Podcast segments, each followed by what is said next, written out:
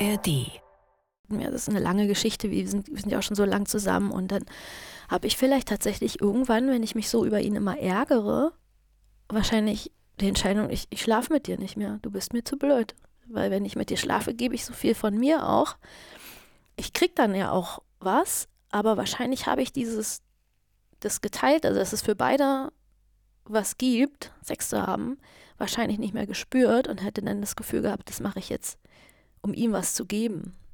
Das ist, nennen wir sie Alex. In Wirklichkeit heißt sie anders. Aber Alex spricht hier über ihren Partner und ein Thema, was nicht nur total aufgeladen, sondern auch total tabuisiert ist. Sex bzw. keinen Sex zu haben. Ganz bewusst. Die Alltagsfeministinnen. Der Podcast für mehr Gleichberechtigung. Von RBB Kultur. Hallo, schön, dass ihr zuhört. Eure Alltagsfeministinnen sind wieder hier. Ich bin Sonja Koppitz und mir gegenüber sitzt the one and only JFZ. du, bist so du kürzt dich doch mal so ab, wenn du dich selber schreibst. Hallo Leute.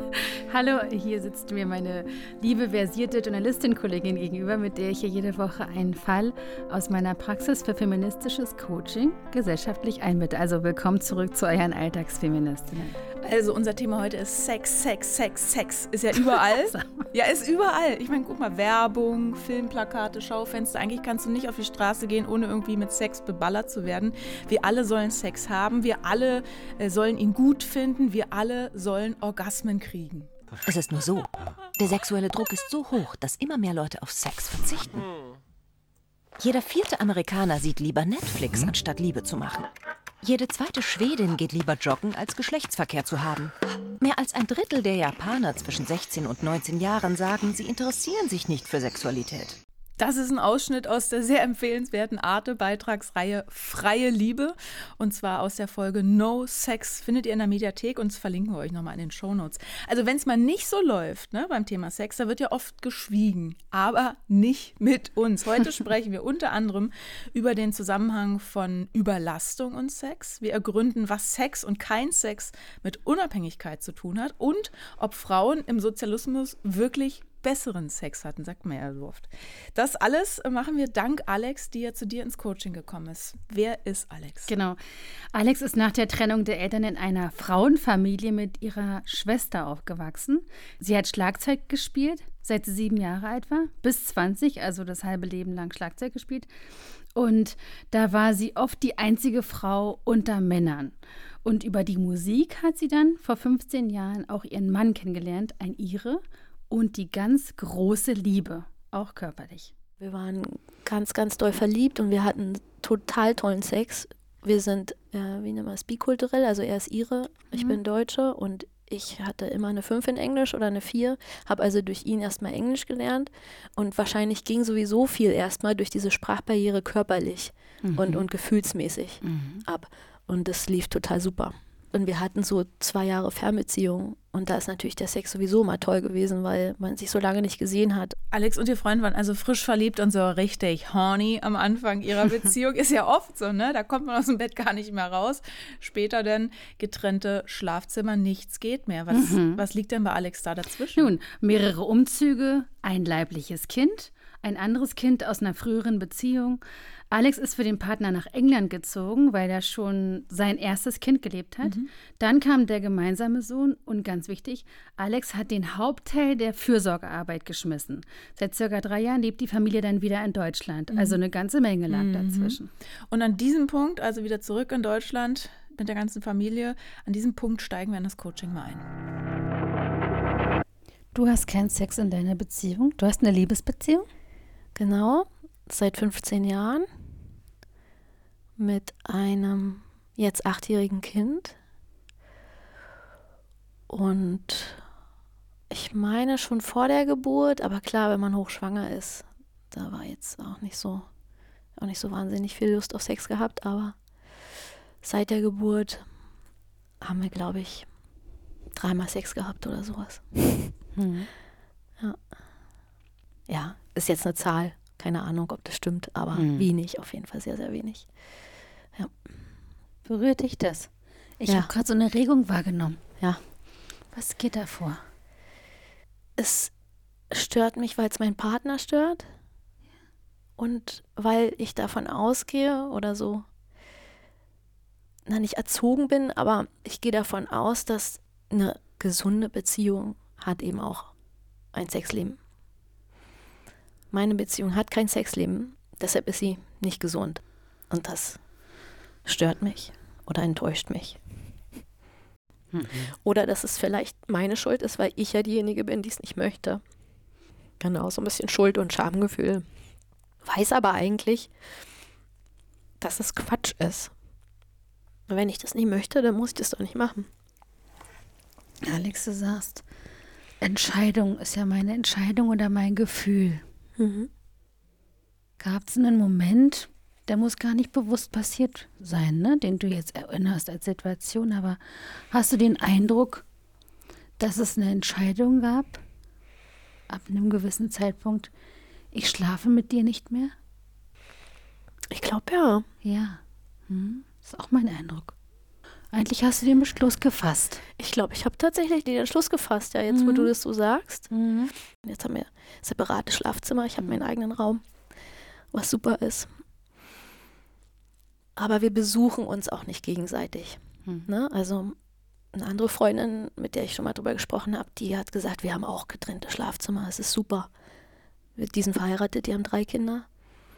Und immer wenn ich mal Bock habe, dann gehe ich zu ihm rüber, dann haben wir Sex, dann kuscheln wir und dann gehe ich wieder in mein Bett. Da dachte ich mir, stimmt, ja, das ist auch cool. Könnten wir eigentlich auch so machen. Nur, dass ich halt trotzdem einfach keine Lust habe. Mhm. Oh, Alex ist richtig fertig, ne? Also da bricht ihre Stimme weg.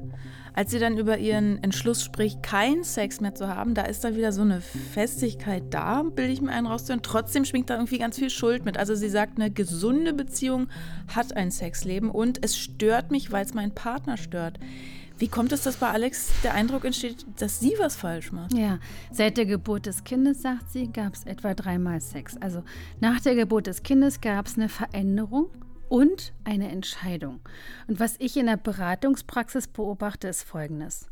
Am Mutterwerden hängt sehr viel dran, also mhm. Schlaflosigkeit, Überforderung, innere Widersprüche oder widersprüchliche Anforderungen von außen, Zeitarmut und die Enttäuschung darüber, dass sie in einem Leben gelandet sind, sage ich es mal, dass sie sich so nicht vorgestellt haben ja, weil sie so viel mehr geben von sich, lässt sie oft in puncto Sexualität ganz unbewusst beschließen, so, es mhm. reicht. Ich mag, ich kann nicht mehr von mir geben. Ne? Und dann kommt Druck dazu. Wir müssen doch Sex haben. Mhm. Also dieses Gefühl, kein Bock und der Gedanke, wir müssten doch Sex haben, driften auseinander und erzeugen oft einen richtig hohen Leidensdruck. Das ist absolut kein Einzelfall kein Einzelfall. Und da sagst du was, weil ich kenne das auch. Ich habe viel seltener Lust auf Sex als andere. Da vergleiche ich mich. Das ist auch irgendwie nicht gut. Und fühle mich dann auch schuldig, als würde jemand was wegnehmen oder verweigern oder sei irgendwie falsch. Es gibt ja dieses Klischee über weibliche Frigidität. Hm. Was steckt denn da dahinter? Frigide heißt sowas wie Geschlechts- oder Gefühlskeit, ne? Mhm. Das Gegenteil von hot wenn ja. du so willst. Der Begriff wurde 1930 von, na klar, männlichen Psychoanalytikern geprägt, ist also mit Vorsicht zu genießen. Auf der anderen Seite gibt es wieder das Klischee, Männer können und wollen immer. Hm. Haben Männer mit der Frigidität vielleicht nur eine Ausrede erfunden, wenn Frauen keinen Sex mit ihnen haben wollen? Ja, ich schüttel mit dem Kopf. Es ist ein Trauerspiel mit den Klischees. Also es findet eine Erziehung der Lust statt. Bist du ein Mann, dann erobere, sei wollüstig, penetriere, ja. Bist du eine Frau, tu alles dafür, auserwählt zu werden, lass dich passiv erobern, sei geil, reize bescheiden. Also furchtbar widersprüchlich, mhm. vor allem weit weg von dem, was ein Mensch braucht, in meiner Definition, sage ich jetzt mal, guten Sex, befriedigenden Sex zu haben, nämlich echten Kontakt zur Lust. Da reicht vielleicht auch ein ganzes Leben gar nicht, um das zu lernen. Wenn Ach, das finde ich jetzt furchtbar. Das will ich jetzt nicht auf mein nächstes Leben verschieben oder das verschreiben müssen. Wenn wir jetzt uns mal diese Hetero-Rollenverteilung angucken, die sieht ja dann ganz oft so aus: vermeintliche Aufgabe der Frau, hm. Lust spenden, hast du schon so ein bisschen angesprochen, beziehungsweise Sex empfangen, Penetration und so. Woher kommt denn das? Die Frau als Dienerin und Unterdrückte. Dieses Motiv kennen wir in ganz vielen Facetten. Es ist das Grundmotiv des Patriarchats. Warum sollte es beim Sex anders sein? Hier wird genau wie auf anderen Gebieten geschaut, dass Frauen vor allem im Dienst der Lust des Mannes agieren lernen, ja? Dass dabei die echte Begegnung, Intimität aller flöten geht und Männer massiv unter Performance-Druck kommen. Wir müssen immer können, ne? Mhm. Zeigt, das Patriarchat ist für alle ein Lustkiller. Also es gibt so viel dazu zu sagen. Dass sich die Vorstellung von Sex gleich Penetration so hält, kann man übrigens auch daran sehen, dass Paare oft zu mir sagen, mein Mann oder meine Frau ist fremdgegangen und sie meinen damit immer Penetrationssex. Also ein Fremdgehen ist nur dann Vertrauensbruch, wenn Sex als Penetration im Spiel mhm, war. Mhm. Und da könnte man meinen, Sex sei privat, die Entscheidung darüber wäre privat, aber auch hier zeigt sich ja, das Private ist politisch und wir reden, wir müssen drüber reden. Ne? Und wenn wir mal eine kleine Zeitreise machen, 1966, da gab es ein Gerichtsurteil zum ehelichen Beischlaf. Da ging es um Schuld an der Scheidung. Und ich zitiere mal aus dem Urteil vom Bundesgerichtshof damals von 1966.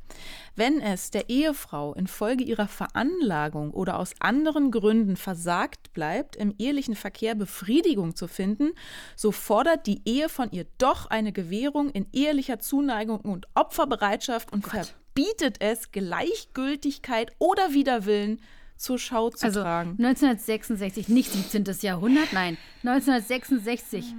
Aber aus dieser Pflichtlogik erklärt sich, dass Vergewaltigung in der Ehe in Deutschland erst sehr, sehr spät strafbar wurde, nämlich 1997. Mhm. Das ist 26 Jahre her. Das bedeutet, dass unsere Mütter davon betroffen waren.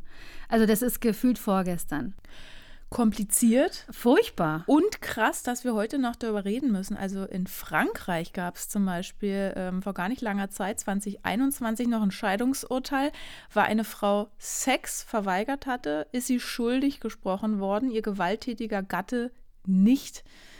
So, damit genug rechtlicher Exkurs an dieser Stelle. Zurück zu Alex und ihrer Lust. Die Frage ist, die sich mir aufdrängt. Hm? Hast du mal wieder Lust drauf?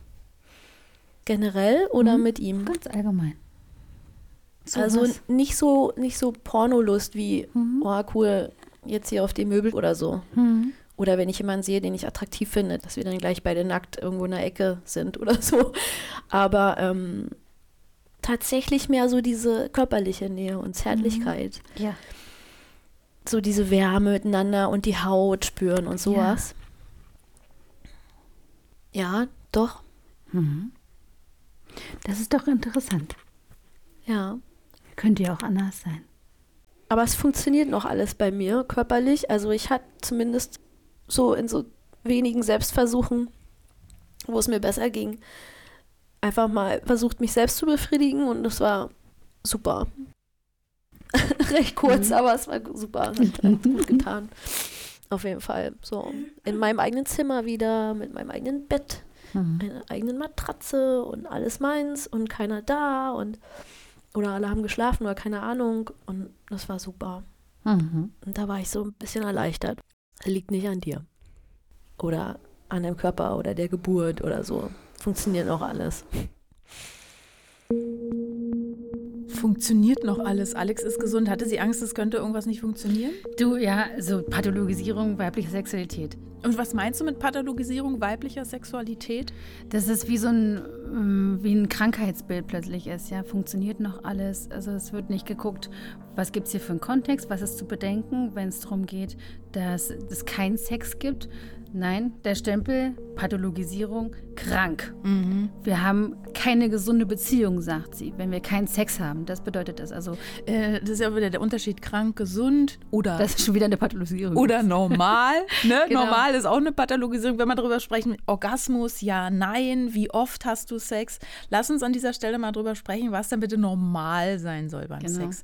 2020 gab es die erste bundesweite repräsentative Sexstudie mit dem sexy Namen Gesundheit Gesundheit und Sexualität in Deutschland, unter anderem von der Bundeszentrale für gesundheitliche Aufklärung. Ein Ergebnis war da, Frauen und Männer zwischen 18 und 35 Jahren haben etwa fünfmal pro Monat Sex, die 36 bis 55-Jährigen, also die ein bisschen älteren, etwa viermal im Monat.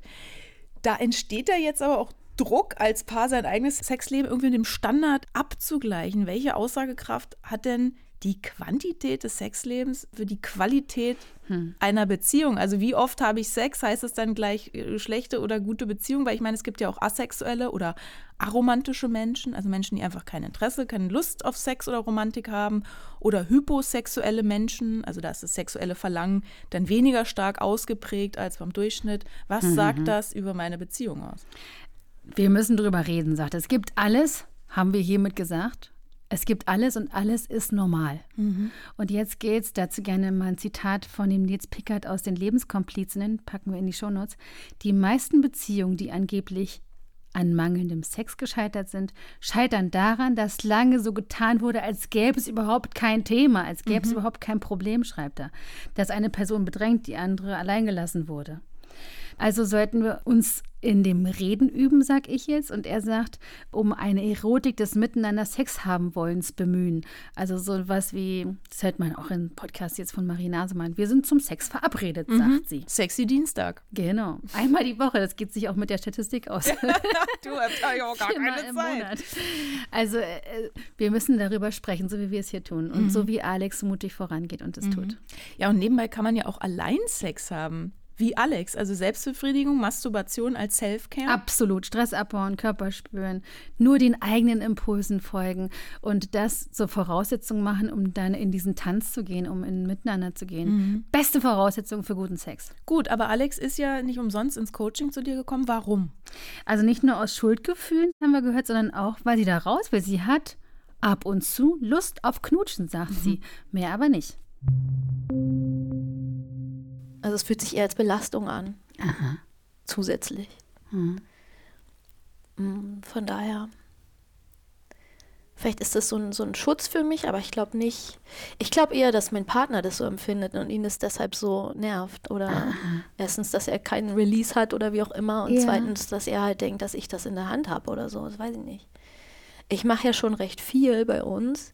Und ich glaube, er kommt sich sowieso so vor, als würde ich, das ist ja so absurd, als würde ich so den ganzen Laden schmeißen. Mhm.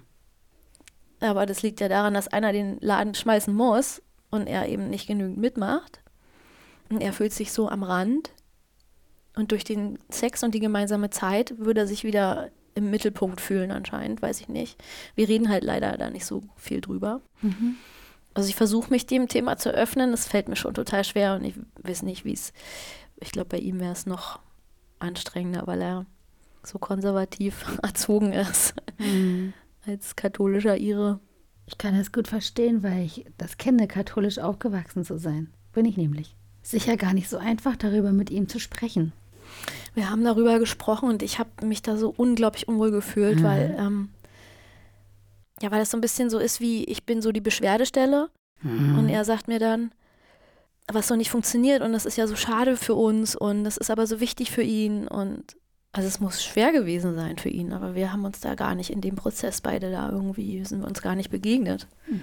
Also wir haben überhaupt keine Fremdgeh-Issues oder so. Sowas mhm. ist nicht vorgefallen oder zumindest nicht, dass ich es wüsste, dass wir uns da jetzt nicht vertrauen oder so, sondern es sind wirklich so eine banalen, sage ich jetzt mal in Anführungszeichen, Sachen wie, okay, er lässt überall seine Dreckwäsche und sein Zeug rumliegen und Teller mit Essen und halbvolle Kaffeebecher und es sieht aus wie Sau überall. Und ich muss es immer aufräumen. Und in so einer Umgebung fühle ich mich nicht wohl. In so einer mhm. Umgebung kann ich mich nicht irgendwann anfangen, sexy zu fühlen. Das hängt bei mir alles miteinander zusammen. Mhm. Und erst wenn die Dinge so irgendwie geordnet sind, sage ich mal, kann ich so, oh, schön, jetzt hier fühle ich mich wohl, hier ist doch Dich super. entspannt so ein, oder ja. was ist das, dieses Geräusch? Oh. Ja, genau, weißt du, so frische Bettwäsche ja. und mal den Raum lüften und mal die Vorhänge aufziehen und dann mal was schönes essen und dann gehen wir spazieren und dann halten wir Händchen. Und dieser ganze, mhm. ganz normale Kram, man quatscht ein bisschen miteinander oder ich sehe ihn mal abwaschen oder saugen oder er spielt mit dem Kind und plötzlich ist so, mh, hm, der ist ja spannend. Der interessiert mich, da gehe ich mal hin. Mhm. Den will ich jetzt mal anfassen und einmal riechen und dann vielleicht, keine Ahnung, kommen wir uns ja näher. Ne? Und so was ähnliches habe ich ihm auch schon mal gesagt, aber ich glaube, er versteht die Zusammenhänge nicht.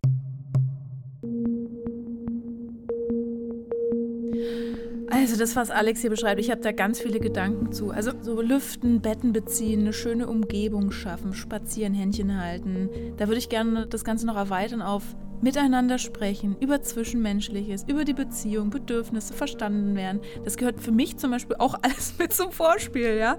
Also der mhm. Sex oder der Nicht-Sex ist in der Beziehung von Alex, bis jetzt als Frage, von Alex irgendwie nur Symptom? Also stimmt an der Beziehung vielleicht die Arbeitsteilung nicht? Oder anders gefragt, wie sind wir jetzt vom Schlafzimmer auf einmal beim Staubsauger und den Vorhängen gelandet? Mental Load haben wir ja schon öfter besprochen. Also dieses ich habe meinen Kopf so voll, ich habe keinen Kopf für Sex mehr. Kannst du dich an die Folge mit Rebecca, die erste Folge der zweiten Staffel erinnern? Da sagt sie auch, nach dem Care Counseling, wir mhm. haben immer mal wieder darüber gesprochen, wie geht es uns mit der Aufgabenverteilung, hatte ich plötzlich wieder Bock auf Sex. Weil es erstmal aufs Tableau wiedergekommen ist. Ja, weil wieder Raum entstanden mhm. ist. Hier spielt noch eine andere Komponente rein, nämlich das Thema Macht. Mhm. Es gibt einen Sexualtherapeuten, David Schnarch, der schreibt von Lower und Higher Desire Partner und dieser Lower Desire Partner hat immer die Kontrolle über diese mhm, Begegnung. Mhm. Und da schreibt, sagt sie ja auch hier, mein Partner wünscht sich was anderes. Das sehe ich alles kritisch, aber es ist ein Aspekt, der reinspielen könnte. Mhm. Aber wenn wir jetzt über gerechte Verteilung, eben auch Mental Load oder diese ja, Hausarbeiten gerecht aufzuteilen reden, dann ist das alles auch so ähnlich Thema im Essay, warum Frauen im Sozialismus besseren Sex haben. Mhm. Und zwar von der Amerikanerin Kristen R. Es sind 277 Seiten, da geht es eigentlich weniger um Sex, eher um Ideen wie Grundeinkommen, Jobgarantie, Kinderbetreuung, Quoten, also ökonomische Unabhängigkeit. Mhm. Das ist ihre These, dass es den Frauen das alles erst wieder ermöglicht, Lust zu spüren, eben weil du dann wieder Raum hast. Das leuchtet mir jedenfalls total ein, weil wer den ganzen Schädel voller Mental Load und Existenzangst hat, der hat ja auch keine Nerven für Sex, oder? Ich finde das ganz, ganz einleuchtend. Also Sex braucht eine gewisse Entspannung oder zumindest einen Raum, also ein ganz konkret auch ein Ort. Wenn alles voll mit Abwasch steht, wie mhm. sollst du denn dann auf der Spüle mhm. vögeln? Das funktioniert nicht. Mhm. Und ich finde, an dem Punkt kann man auch, also wenn wir immer über Mental Load sprechen, Emotional Load nochmal ins Spiel bringen. Mhm. Also ich fühle mich zum Beispiel in einer Beziehung auch ganz oft dazu bemüßigt, wenn was nicht läuft, ich muss es ansprechen. Genau, es kommt ne? wie so der on andere top. nicht tut, wer spricht es an? Ich? Dann denke mhm. ich mal, das ist dann auch nochmal so eine zusätzliche Belastung. So, als müsste sich Alex jetzt um das gemeinsame Sexleben kümmern. Sehen genau. wir ja genau. auch in unserem Fall. Ja. Sie ist es, die ins Coaching gekommen ist. Ne? Wer liest denn die ganzen Ratgeber? Wer fühlt sich denn in unserem Fall Alex dafür mhm. verantwortlich, dass das Sexleben nicht passt? Also die emotionale Last ist auch ein Thema, das Alex belastet. Aber ähm, für mich hat sich dann auch die Frage gestellt mit diesem Trennen oder nicht trennen und liegt es am Sex oder an ganz vielen anderen Dingen oder nur weil er jetzt nicht saugt, Anführungszeichen nur, und nur weil er, weil wir jetzt keinen Sex haben, jetzt die ganze Beziehung davon wegzugehen, hm. ist ja irgendwie blöd. Alex, könntest du weggehen, wenn du wolltest? Nee.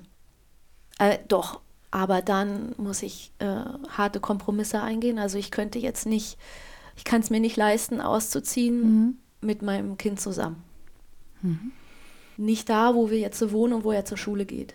Und wie gesagt, es wäre dann halt, weißt du, sanierte Fünfraum-Altbau gegen Einraum-Neubau. Mhm. In so einer Gegend, wo du denkst, boah, Mann ey, möchte mhm. da nicht hin. Ich würde das ja nicht machen müssen, wenn ich einfach 5000 Euro verdienen würde wie er. Warum verdient er denn 5000 Euro? Das ist die gleiche Geschichte wie bei fast allen Frauen, die hier sind, weil er diese Lücke nicht hat. Mhm. Die Erziehungs-Zuhausebleibe-Lücke. Genau. Ja, und ich habe das Kind in England geboren und da sind ja die, habe ich heute gerade erst gelesen auf Insta wieder, dass da die höchsten Betreuungskosten in ganz Europa sind. Mhm. Und so war das bei uns auch. So, aber dadurch hatte er sechs Jahre Vorsprung, sich immer weiterzuentwickeln mhm. und auf sein CV raufzuschreiben, I'm a Designer mit more than 15 years experience. Mhm. Während ich auf mein CV schreibe, ja, hab dann mal vor sechs Jahren meinen Bachelor gemacht in Geisteswissenschaften. Und jetzt hm. bin ich Hausfrau und Mutter. Was würde sich ändern, wenn sie jetzt richtig viel Geld auf dem Konto hätte von heute auf morgen? Wenn sie richtig viel Geld auf dem Konto hätte? Mhm. Ich glaube, die wäre weg. Aha. Und dann kann man ja nochmal neu gucken, was noch übrig ist zwischen mhm. den beiden. Ja, das macht mich jetzt aber auch irgendwie ein bisschen traurig. sag mal, da sind wir jetzt doch wieder beim alltagsfeministischen Einmal-Eins gelandet. Also eigentlich voll die Mogelpackung. Wir haben unseren HörerInnen Sex versprochen und jetzt sind wir wieder nicht beim Kamasutra, sondern beim Gender Pay Gap. Schon wieder. Ja, also Einmal zu meiner Verteidigung. Alex hat den Zusammenhang selbst hergestellt. Also die Situation ist bei ihr auch verschärft. Sie hat wegen der Sprachbarriere und weil Kinderbetreuung in England so extrem teuer ist, bis zum Umzug nach Deutschland, also sogar fünf Jahre nach der Geburt, gar nicht gearbeitet. Mhm. Aber sie kämpft sich gerade zurück in Deutschland auf den Arbeitsmarkt und hat eine Teilzeitstelle im Kulturbereich gefunden. Aber ich finde das so krass. Also auch wenn wir im Bett sind, ja, über Sex reden, spielt das damit mhm. rein. Und nochmal, weil Alex gesagt hat, die Kinderbetreuungskosten sind in Großbritannien so hoch, das ist wirklich richtig krass. Rund 50 Prozent des Verdienstes der Frau bei einem Paar mit mittlerem Einkommen, also mehr als in jedem anderen europäischen Land kostet der Spaß. In Deutschland sind es ein Prozent, die man zahlt. Mhm. Wie ist das bei deinen anderen Klientinnen? Also das Thema Zusammenbleiben aus finanziellen Gründen. Ich sag's ungern, das ist der absolute Klassiker. Mhm. Das ist der Grund, warum ich meine Arbeit mache nämlich dass Frauen oft da bleiben müssen aus finanzieller Abhängigkeit. Und wenn Kinder im Spiel sind, dann wird es richtig dramatisch. Und bei total, also bei Familien, die so auf dem ersten Blick ganz gut dastehen, weil die wahnsinnig hohe Ausgaben haben. Jetzt ist es in England ähm, das Thema Kinderbetreuung.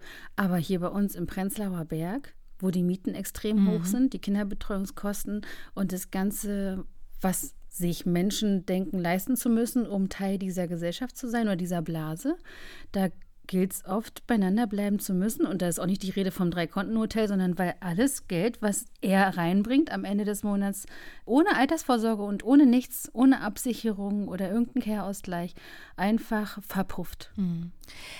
Ich stelle mal eine steile These auf. Also Alex sind finanziell die Hände gebunden. Und da sie da machtlos ist, übt sie im Bereich Sexualität Kontrolle oder Macht aus? Oder ist es völlig Nee, das Quatsch? sagt David Schnarch. Das ist kein Quatsch. Dazu gibt es viele Theorien. Aber ich habe den Eindruck, es geht da nicht so sehr um Macht oder Machtspiele, sondern es ist real. Mhm. Sie kann da nicht weg. Ihr sind die Hände gebunden. Ja, und um da zu sehen, dass das eigentlich ein Symptom ist von einem großen Problem, nämlich einer Unfreiheit und einem unfreiwillig Dasein, wo sie jetzt gerade ist, habe ich ihr eine Hausaufgabe mitgegeben. Ich will dir was vorschlagen, Alex ein Experiment. Das wir nicht jetzt hier machen, sondern das ungefähr zwei bis drei Wochen anhalten wird. Ab jetzt. Januar, Februar, März. Bis zum 31. März, also bis Ende dieses Monats, spreche ich dir ein Kontakt, ein Sexverbot aus. Der Mann. Und ich werde das abfragen wenn es für dich in Ordnung ist. Melde ich mich am 31. März. Also Sexverbot bis zum 31. März. Genau, ich spreche dir hiermit ein Sexverbot aus bis zum 31. März. Kannst du dich darauf einlassen? Ja, ich glaube sogar, dass das gar kein Problem sein wird. Obwohl ich jetzt schon erstmal so dachte, was, Sexverbot? Ich darf was nicht? das ist ja immer so die, die Umkehrung von, jetzt will ich das, weil ich es nicht haben kann. Glaubst du, dass du das einhalten kannst? Ja. Okay. Ich würde sogar sagen Körperkontaktverbot. Oh ja, das ist schon schwieriger. Aber wollen wir es mal. Ich will die Latte nicht so hoch hängen. Knutschverbot. Knutsch- und Sexverbot. Okay. Knutsch- und Sexverbot. Ich melde mich am 31.03. und frage das nach. In Ordnung? Okay.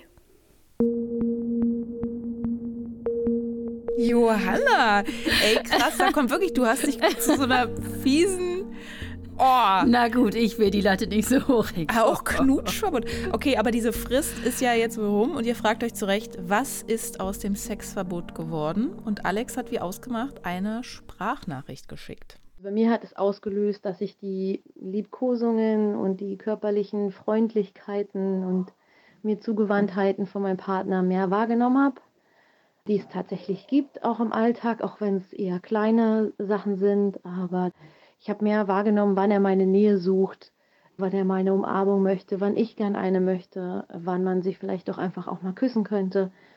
Und das hatten wir eben vor dem Knutschverbot ist mir das nicht so aufgefallen. Generell hat mich überhaupt die ganze Sitzung so ein bisschen darauf gepolt, was noch so da ist, was es noch so zu holen gibt zwischen uns, sage ich mal so.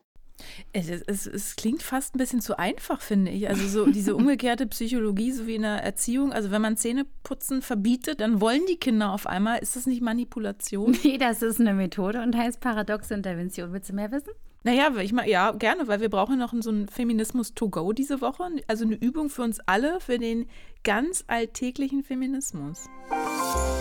Feminismus to go. Okay, lass mich raten. Diese Woche verordnest du uns im äh, Feminismus to go Zölibat oder Knutschverbot? Nein. Also Paradoxintervention erstmal zur Erklärung kurz. Das ist eine psychotherapeutische Methode, die erstmal so im scheinbaren Widerspruch zum Ziel der Therapie steht. Also mhm. ich habe keinen Bock auf Sex, ich habe damit ein Problem und jetzt verschreibe ich Sexverbot? Also es scheint erstmal so ein mhm. Widerspruch zu sein. Nimmt aber den Druck raus und macht dann, haben wir gesehen, so ein Fenster auf. Ah, was geht denn eigentlich? So, was ist das? Ich will dir mal ein anderes Beispiel nennen, ja. Zum Beispiel Nägel kauen. Mhm. Ja? Mhm. Eine Person ist total gestresst, das mhm. wäre die Ursache, und stellt dann immer fest, oh, ich muss dann immer Nägel kauen. Und jetzt kann man als paradoxe Intervention, wie das heißt, eine Symptomverschreibung vornehmen. Also sagen, kaue jetzt eine Stunde lang am Tag intensiv und leidenschaftlich auf deinen Nägeln rum. Furchtbar, ne? Um und das zu verstärken. Und um, um, dann in mir so einen Widerwillen vorzurufen oder so ein Um die Lupe drauf zu packen. Ah, okay. was, was passiert hier eigentlich? Und man würde im Anschluss versuchen, äh, natürlich die Rückkehr zum funktionalen Verhalten zu fördern, indem man sagt, guck mal, ah ja, mir ist aufgefallen, wie oft ich das eigentlich mache und dass ich einen totalen Widerwillen hatte, dass es weh tut, dass ich entzündet mhm. bin und so weiter. Man kann das auch wirklich nicht mit jeder Klientin machen. Mhm. Und es ist auch bedingt machbar, äh, wenn du diese Technik schon kennst. Also wenn ich dir jetzt sage, Sonja, ja, das habe ich mich gerade gefragt, weil wenn ich will ja hier was mitnehmen aus dem Feminismus to go. Man kann ich, sich selbst überlisten. Ja, wie denn? Wenn du jetzt, die du das hörst, sagst, okay, ich will eigentlich einen gesünderen Lifestyle hegen. Ja, ich möchte joggen gehen. Am liebsten eigentlich einmal am Tag 60 Minuten. Und ich verschreibe dir und du dir selbst dann 60 Minuten Couch und eine Tüte Chips am Tag. Bis zum nächsten Podcast. Ich glaube, da können sich ganz viele mit anfreunden. Aber dann meine, passiert oft sowas, wie wir jetzt bei Alex gesehen mhm. haben, ah, plötzlich geht ein Fenster auf in eine andere Richtung. Überraschung. Mhm. Lasst euch überraschen. Und du sitzt dann auf dem Sofa und denkst, nee, die Lust jetzt rauszugehen, bei diesem schönen Wetter mir doch zumindest einen Spaziergang zu gönnen, statt hier zu hocken, die wird größer. Und am nächsten Tag setzt du dich wieder hin und isst die Tüte Chips und das Unwohlsein wird größer. Das ist die Tendenz. Da würde ich gerne wissen, wie viele Tage es dauert, bis man das dann sein lässt. Schreibt uns einfach, wie es lief. Also du machst nochmal eine Anleitung als PDF, oder? Zum Chipsessen auf der Couch? Ja, weiß ich nicht. Ich beschreibe die Paradoxintervention und mit ein paar Beispielen, wie du das in deinen Alltag mal aufnehmen kannst. Vielleicht als Denkanstoß, gar nicht so sehr als Methode zur Umsetzung. Ich möchte Sour Cream. Okay, jetzt springen wir wieder zu Alex, aber zurück in der Zeit. Also wir sind vor dem vollzogenen Sexverbot-Experiment am Ende des Coachings. Hier kommt Alex Fazit. Cool. Was nimmst du heute mit, Alex? dass es okay ist, keinen Sex zu haben, aber dass ich auch weiß, ich hätte das schon gerne. Ich will mich aber auch durch niemanden oder irgendwelche Konventionen stressen lassen. Nur weil andere viel Sex haben und das macht sie glücklich oder manchmal macht sie sich auch gar nicht glücklich. Ähm, also es hat nichts mit mir zu tun. Also ich bin echt froh, dass ich hergekommen bin. Für mich war das total cool. Danke dir für dein Vertrauen. Alex klingt jetzt aber mhm. wirklich erleichtert. Ich bin es auch, muss ich sagen, weil wir an ihrem Beispiel gesehen haben, wie aufgeladen das Thema Sex ist. Politisch, privat, was da alles mit dranhängt, ist ja unfassbar. Ich kann da aus eigener Erfahrung nur sagen, ich musste auch erst lernen und tue es noch, dass es voll okay ist, mal nicht zu wollen. Also ob mit Männern oder Frauen. Und dass bei mir im Außenrum total viel stimmen muss. Ich muss entspannt sein und darf nicht überlastet sein. Leider ist es viel zu selten der Fall. Weil wir, finde ich, viel zu selten über Sex bisher gesprochen haben in unseren zwei Staffeln von Alltagsfeministinnen noch am Ende die Frage, Frage, was hältst du aus feministischer Sicht eigentlich von Sextoys? Also ich habe eine ganze Schublade voll für die Liebesbeziehung zu mir selbst, ja. Und manchmal frage ich mich aber auch, ob das nicht auch wieder Druck aufbaut, dass es ausreichend für Frauen so viel Sextoys gibt. Ja, auch da müssen wir uns dran erinnern, das ist ein Angebot. Mhm. Ja, und äh, versuchen den Druck rauszunehmen. In die Shownotes können wir noch zwei Bücher geben. Einmal Emily Nagoski, Komm wie du willst und Katja Lewina, Sie hat Bock. Das Buch Komm wie du willst heißt original Come as you are, also komm zum Höhepunkt, wie du bist. Diese Aussage finde ich genial. Die Autorin arbeitet richtig schön raus, was du brauchst für guten Sex, also als ganzer Mensch, so wie du bist, in einem mhm. Kontext, das sehen wir ja an Alex ganz toll. Guter Sex ist nicht Penetration, guter Sex ist das Gegenteil von bloß Penetration. Das ist mein Fazit. Jetzt sind da vielleicht immer noch äh, HörerInnen unter euch da, die sich trotzdem fragen, wie hat man den besten Sex, auch Frau? Und das wird möglicherweise beantwortet im Sex-Podcast im Namen der Hose von unseren BR-Kolleginnen Ariane Alter und Kevin Ebert. Da geht es in diesem Podcast immer rund ums Thema Sex, Dating, Liebe, Beziehung. Und eben in einer Folge haben sie die Frage gestellt, wann ist der Sex eigentlich am besten? In der Freundschaft Plus oder mit dem Ex oder der Ex, beim One-Night-Stand oder, oder, oder. Ich kann mir vorstellen, dass man richtig guten Sex beim One-Night-Stand hatte, aber die Wahrscheinlichkeit ist genauso hoch, wie wenn du in eine Gummibärchentüte reingreifst. So oft, wie du ein Grün rausholst, ist der Sex gut bei einem One-Night-Stand. Und so oft, wie es eine andere Farbe ist, ist er schlecht. Was eine Studie aus Norwegen dazu sagt, wie häufig Männer und Frauen One-Night-Stands bereuen und noch viel mehr, hört ihr in der Folge Wie hat man den besten Sex? Im Podcast im Namen der Hose. Und den findet ihr wo? Natürlich in der ARD Audiothek. Und den Link, den schreiben wir euch natürlich nochmal in die Show Notes. Hast du über den Podcast-Titel gelacht? ich muss mich voll zusammenhalten. Mit dem Namen der Hose ist doch cool. Ah, ich freue mich auf nächste Woche. Was haben wir denn nächste Woche im Podcast? Klassische Konstellation. Junge Frau mit klaren Vorstellungen und ältere Herren, alte weiße Männer, die wissen, wie es gemacht wird. Sophie kommt ins Coaching. Sie will für eine Führungsposition in einer Wohltätigkeitsorganisation kandidieren und schwankt ja zwischen der Rolle des nett angepassten Mädchens und der Frau, die einfach mal auf den Tisch haut. Da freue ich mich drauf. Wir ja. hören uns nächste Woche Dienstag wieder. Bis dahin. Ich freue mich. Tschüss. Tschüss. Die Alltagsfeministinnen. Der Podcast für mehr Gleichberechtigung. Eine Produktion von RBB Kultur für die ARD.